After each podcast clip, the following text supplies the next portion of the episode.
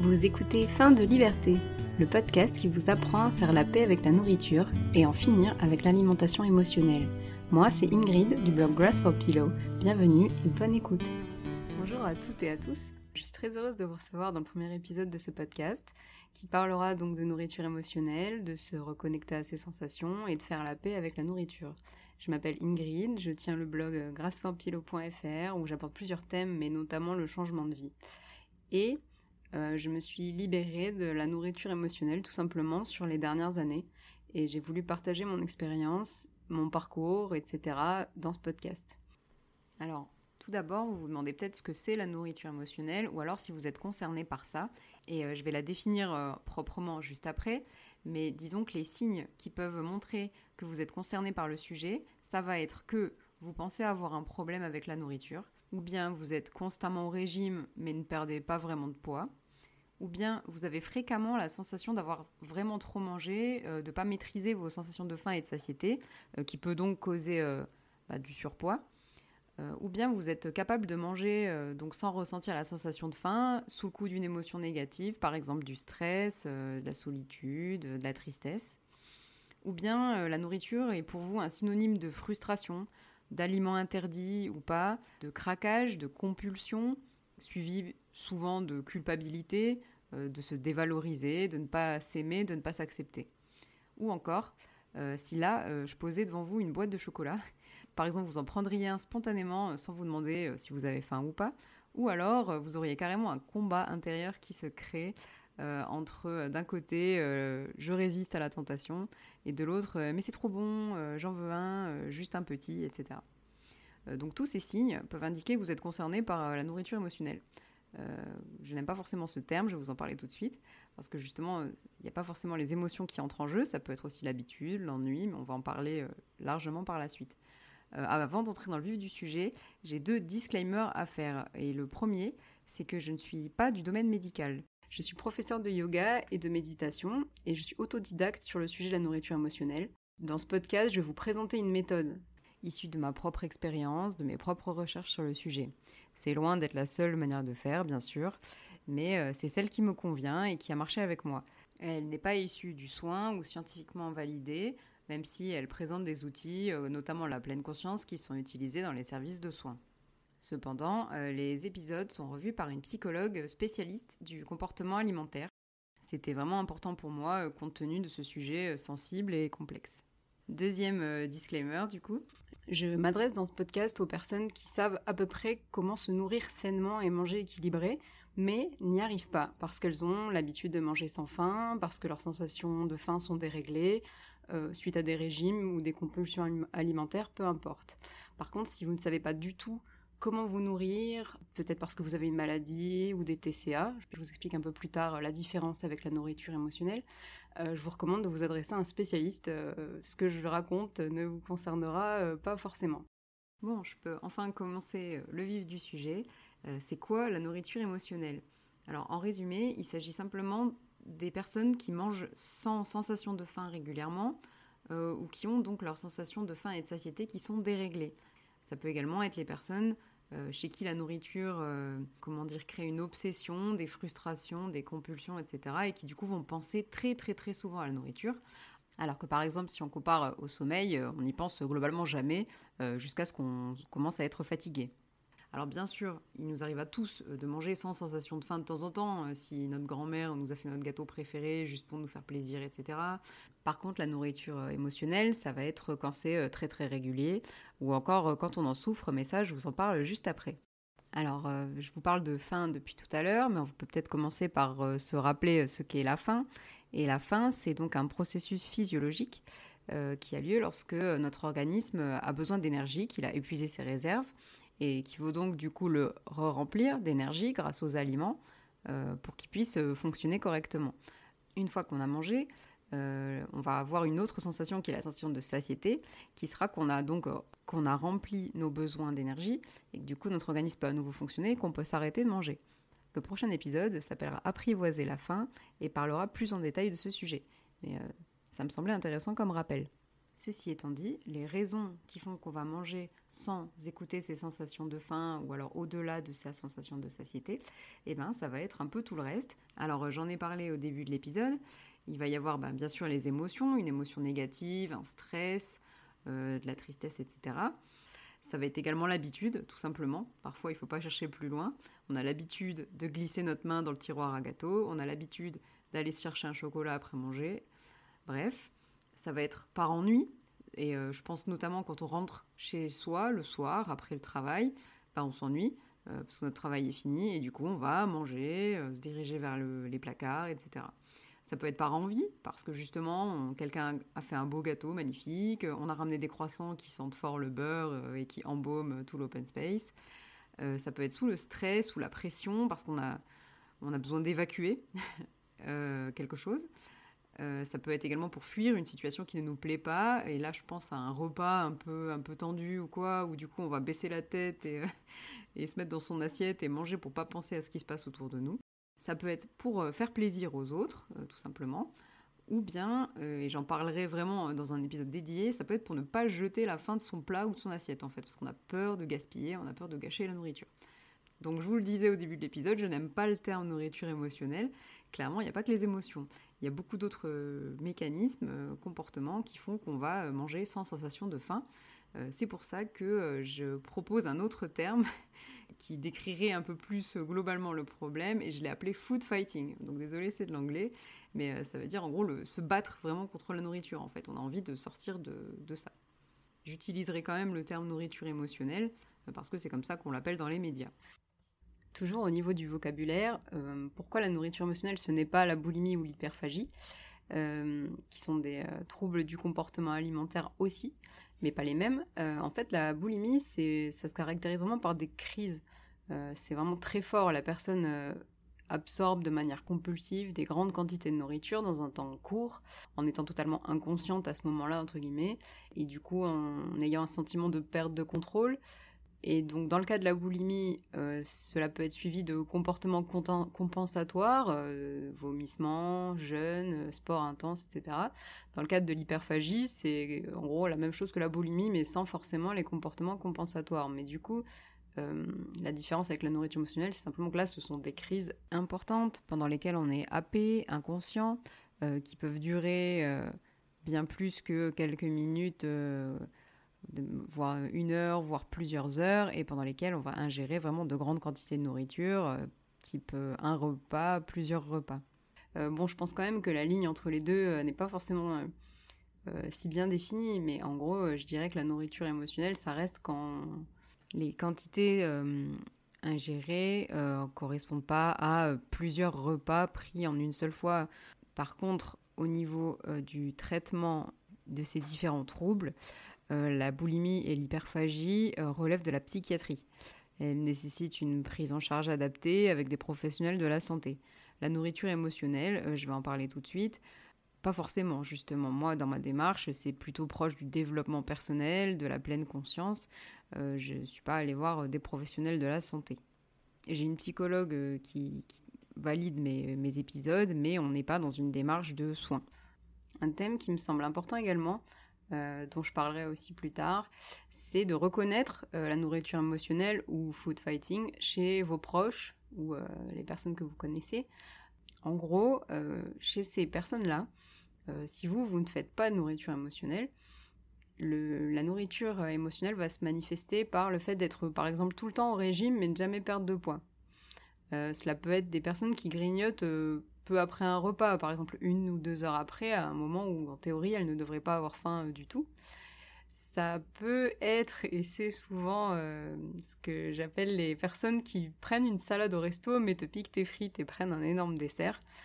Ça peut être des personnes qui se justifient quand elles mangent. Euh, j'entends beaucoup ça dans mon quotidien. Ah oui, mais j'ai pas mangé ce matin. ça peut être des personnes qui disent Ah, j'ai pas faim, mais c'est trop bon, etc. Donc euh, quand on se justifie, euh, normalement personne ne se justifie d'avoir faim ou de manger. Vous voyez un peu où je veux en venir. Également, alors ça c'est vraiment une observation personnelle à prendre avec des pincettes, mais euh, moi ce que j'ai observé c'est que les, les, personnes qui mangent par exemple sans gluten strict, sans sucre strict, vegan strict, qui pratiquent un régime très sélectif à base de d'abord je mange comme ci, ensuite je mange comme ça, etc. Ça peut également être un signe de nourriture émotionnelle. Alors bien sûr, toutes ces caractéristiques-là, c'est un peu un fruit de, mon expérience et de croiser, etc., avec des, contacts et des amis, mais euh, je dirais que si une personne présente plusieurs de ces caractéristiques, euh, il faut peut-être euh, se méfier et lui en parler. Mais cela peut être une personne qui en fait est complètement dans son mental. J'en parlerai beaucoup, mais c'est le mental qui dit non mais tu l'as bien mérité, mange mange donc des frites alors que tu n'as pas faim. Non mais c'est vegan, mange-le alors qu'on pas faim, etc. Alors peut-être qu'en écoutant vous vous dites oui et alors j'ai le droit de manger quand j'ai pas faim. Bien sûr, euh, si vous faites partie des personnes qui se nourrissent sans sensation de faim, euh, mais qui n'ont aucun problème avec ça, alors dans ce cas-là, pas de problème. Si c'est un mode de vie qui vous convient, je suis pas là pour, euh, pour juger. Par contre, il y a des personnes qui peuvent souffrir de ça. et c'est l'objet de ce podcast, c'est de m'adresser aux personnes qui font de la nourriture émotionnelle et qui en souffrent. Alors, euh, les exemples que je pourrais donner, ça serait que euh, si à chaque fois que vous vous nourrissez en dehors de votre sensation de faim, vous culpabilisez. Ah, bah j'aurais pas dû manger ce croissant, j'ai déjà mangé un petit déjeuner ce matin. Euh, ah, bah j'aurais pas dû prendre de dessert, etc. Vous vous sentez mal. on peut même aller jusqu'à manger healthy du coup parce qu'on a fait un écart, qu'on a mangé une pizza, etc. Donc manger healthy pour compenser, puis craquer à nouveau et faire un cercle vicieux. ça a été mon cas pendant des années.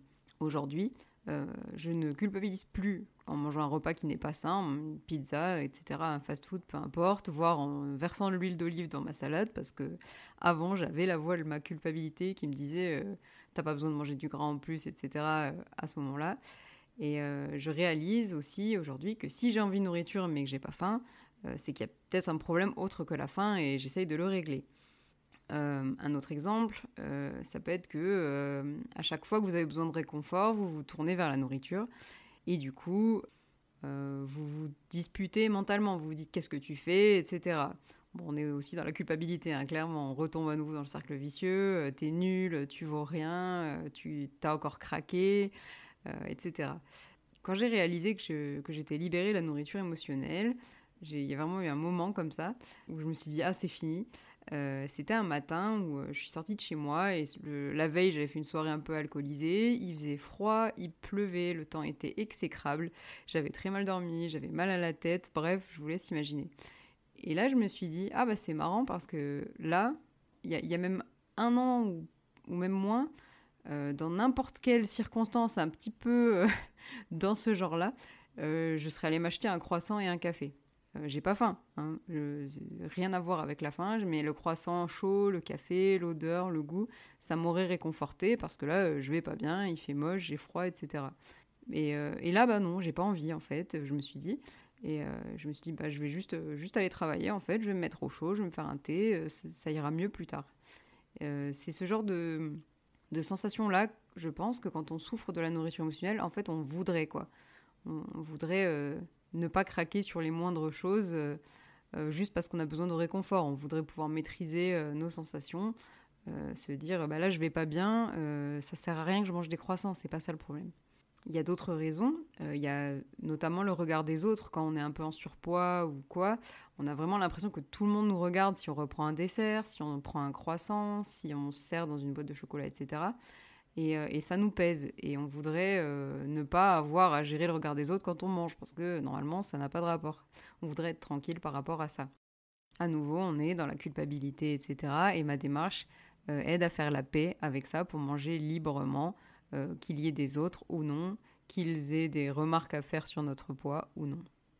Et sinon, il y avait euh, tout simplement l'exemple que je citais en début d'épisode avec la boîte de chocolat et le fameux brouhaha mental qui peut s'installer quand on fait de la nourriture émotionnelle à base de euh, euh, j'en veux un, ah bah non, etc. je résiste à la tentation, ah non, j'ai cédé, j'ai craqué, je suis nul, j'arrive pas, j'ai pas de volonté.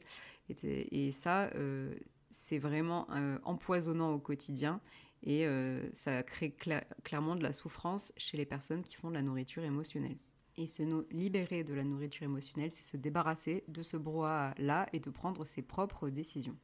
En l'occurrence, pour moi, c'était ça euh, l'exemple le plus parlant. Et quand je me suis euh, libérée euh, de la nourriture émotionnelle, j'ai ressenti une différence, mais hyper importante avec quand j'étais sous la nourriture émotionnelle. vraiment, j'ai eu l'impression de gagner 6 heures dans chaque journée, du temps mental disponible où je pouvais penser à, moi, à mes projets, etc., sans être obsédée par, par la nourriture.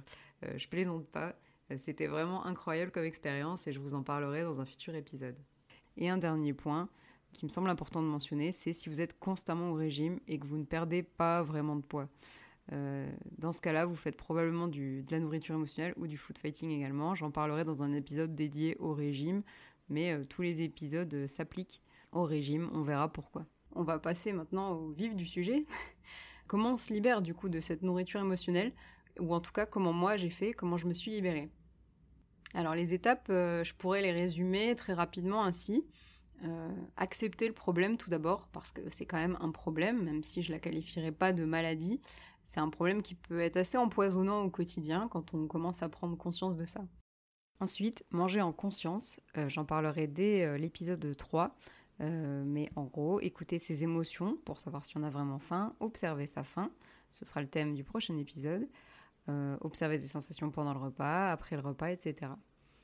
ensuite, un peu plus complexe, il y a d'accepter en fait son, son, corps et soi-même Souvent, c'est un comportement qu'on a parce que euh, on a une faible confiance en soi ou une faible estime de soi.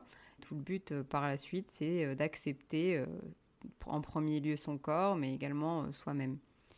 Et surtout, dernier point et, pas des moindres, prendre le temps. Souvent, quand on fait la nourriture émotionnelle, c'est depuis des années. on a appris peut-être à le faire pendant l'enfance ou l'adolescence, ou alors pas du tout, mais avec des régimes ou avec simplement euh, des mauvaises habitudes. Euh, on est euh, dans la nourriture émotionnelle depuis des années. Et donc, vous imaginez bien qu'on ne peut pas désapprendre des années de notre vie, simplement là, comme ça, en un claquement de doigts. C'est un processus qui prend du temps, mais je vous assure que ça en vaut vraiment la peine.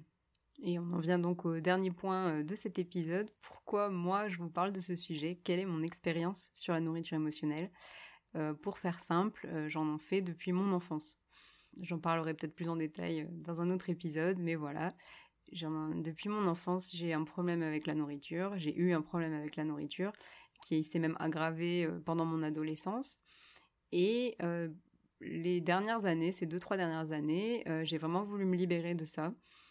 Ça a été long et difficile parce qu'évidemment, comme je le disais, j'étais depuis 20 ans dans le jusqu'au cou dans la nourriture émotionnelle. C'est ça m'a fait sortir de ma zone de confort sur pas mal de choses parce qu'avant quand j'avais une émotion négative, j'allais manger. Là, il fallait accepter de ressentir ces émotions négatives. Euh, ça nécessitait aussi de dire à mon mental de se taire, euh, le mental qui dit ah mais tu l'as bien mérité, ah mais si, ah mais ça. Euh, là, je lui ai dit stop, donc j'en parlerai plus en détail également. Et ça m'a mené, alors ça va sembler peut-être un peu euh, euh, métaphysique, mais ça m'a mené au plus profond en fait de moi-même. C'était une expérience incroyable en fait, donc je vous en parlerai dans les épisodes, mais de tout ce que j'ai fait dans ma vie, c'est ce dont je suis le plus fière. Clairement, c'était le plus difficile, c'était euh, le plus intime, donc j'en suis sortie plus consciente de moi, plus consciente de mes émotions, euh, je, suis en voie d'acceptation et d'amour euh, de mon être et, euh, et c'est ça pour ça que je voulais partager mon expérience. Ça a tellement changé ma vie que je me voyais pas garder ça pour moi. Un petit mot pour finir au sujet du podcast. Donc pourquoi un podcast? Parce que c'est un sujet vraiment très sensible et que le format audio me semblait beaucoup plus approprié que d'écrire simplement des articles sur mon blog. Je partagerai mon expérience euh, et mes conseils deux fois par mois, donc les, un samedi sur deux. Euh, vous pourrez retrouver toutes les informations sur euh, mon site grasseforpilo.fr en cliquant sur podcast. Merci d'avoir écouté ce premier épisode et je vous dis au prochain dans deux semaines. Prenez soin de vous.